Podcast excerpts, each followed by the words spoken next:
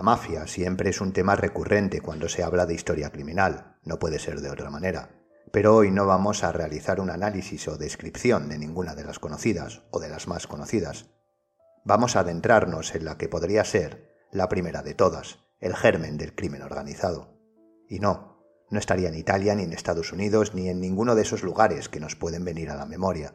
Estaría en España, y de aquí, desde la piel de toro, ciertos miembros crearían las que hoy conocemos como las mafias más peligrosas. Hoy hablamos de la Garduña. Bienvenido a Zona Criminal.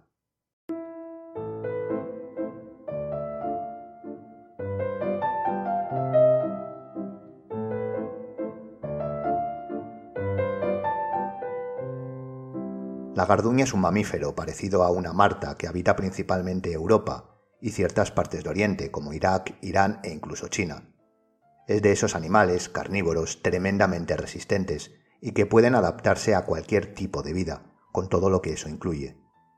Pero tiene otro significado, sobre todo para aquellos interesados en la historia criminal y las sociedades secretas. Sí, hoy pisamos un terreno algo pantanoso para nosotros, acostumbrados a hablar de criminología y ciencias forenses desde un punto de vista lo más objetivo posible. Pero el tema puede ser curioso e interesante.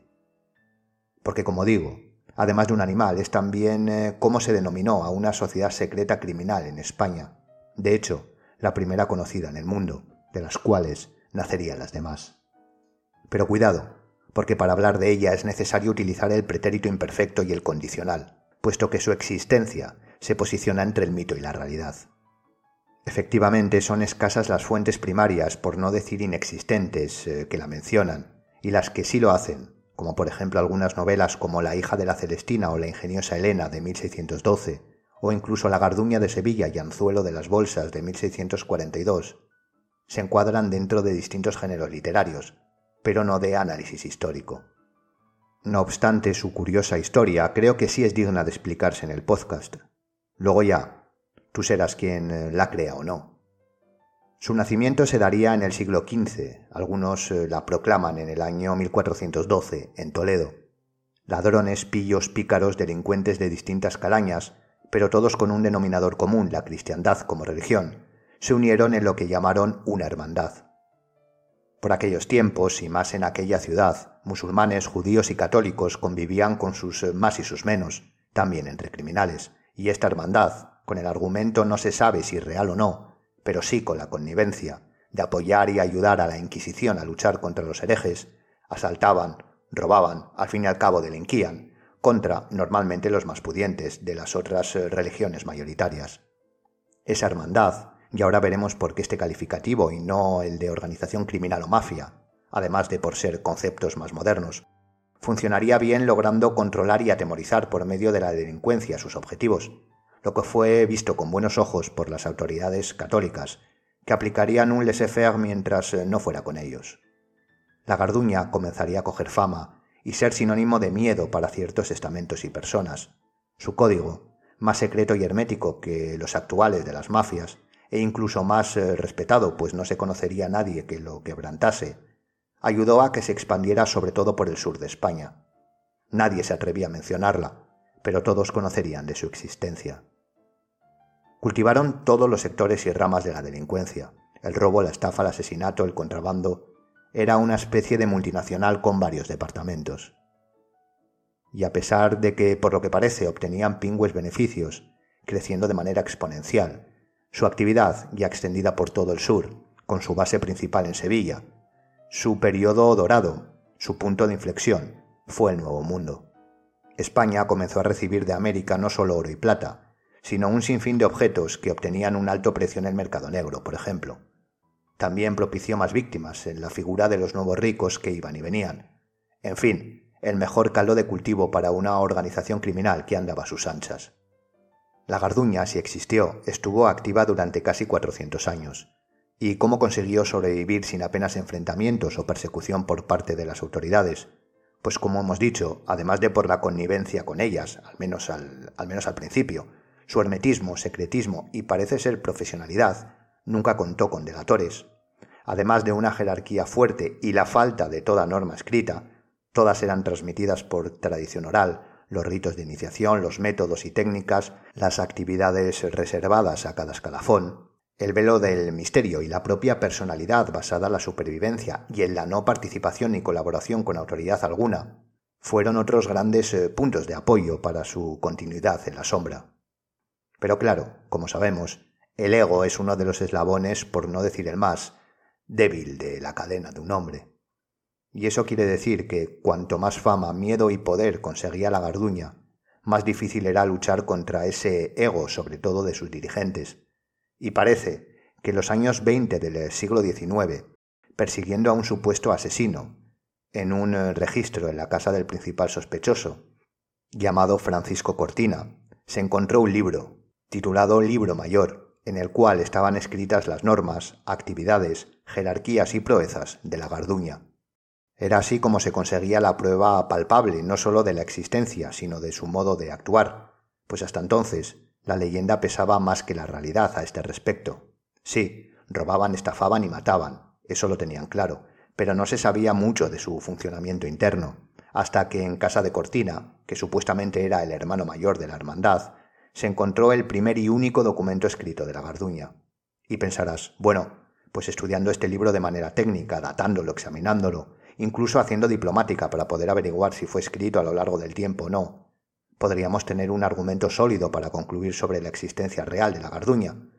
Pero, como suele pasar con estas historias, hubo un revés, y es que aproximadamente un siglo después, la audiencia de Sevilla, que era donde se juzgó y encontró el libro, sufrió un incendio que arrasó con toda la documentación de ese y otros casos.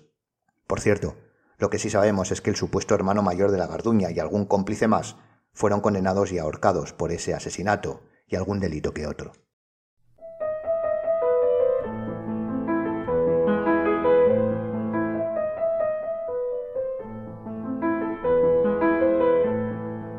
Pero la leyenda de la Garduña no se queda en España, sino que viaja hasta el país donde desde siempre su crimen organizado, la mafia, ha sido el eje central de estas organizaciones, que después se extenderían al resto del mundo. Nos referimos, claro está, a Italia.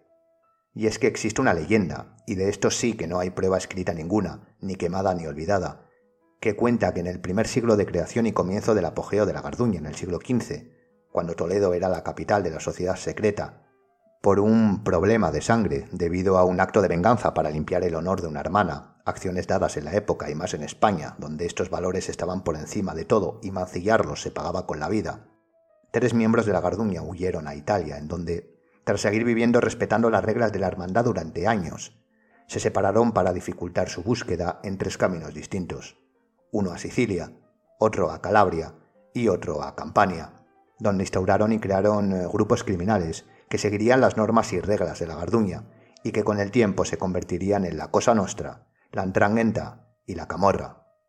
Como digo, esto no es más que una leyenda sobre el propio mito de la Garduña, pero sea cierta o no, de dónde nació, pues de la similitud que se daría en las reglas, tanto de fondo como de forma. Y me explico.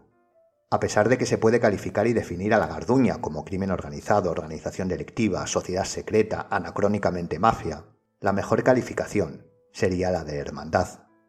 Si nos fiamos de los datos que se aportan, la Garduña se establecería y funcionaría a imagen y semejanza de una hermandad o cofradía católica, que tanto peso tienen en España y más en zonas como Toledo y Sevilla. De hecho, Francisco Cortina, a quien encontraron el libro que presuntamente demostraba su existencia, ya lo hemos dicho, era llamado el hermano mayor, jerarquía cofrade. Además, sus ritos y normas siempre se establecían y desarrollaban con un claro componente religioso católico, derramando sangre sobre estampitas, llevando a cabo penitencias cuando se obraba de manera contraria a la norma, y, por supuesto, como vemos, respetando la jerarquía y expresándola con conceptos cogidos de las hermandades religiosas.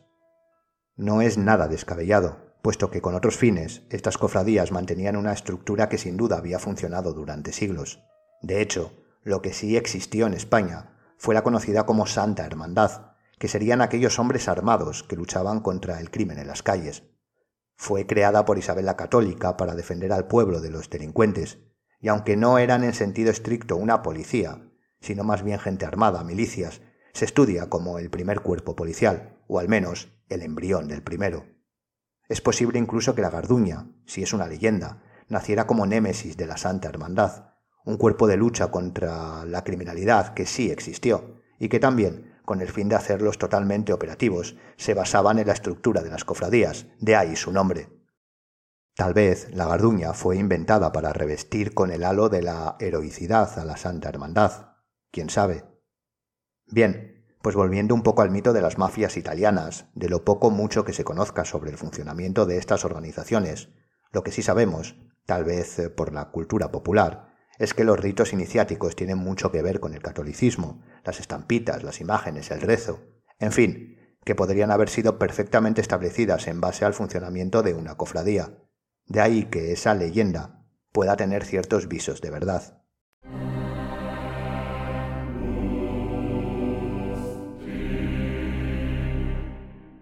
Y este ha sido el tema de hoy.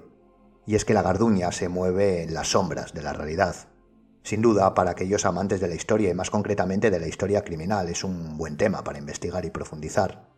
Tal vez en un futuro se encuentren fuentes fidedignas que demuestren la existencia de la garduña o que la desmientan totalmente. Lo bueno sería tener en un sentido u otro una confirmación.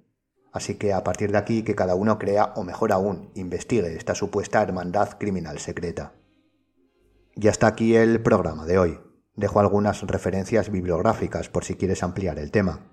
No me queda más que animarte a seguirnos en las redes sociales y darte las gracias por escucharme. Me despido. Hasta la siguiente. Zona Criminal.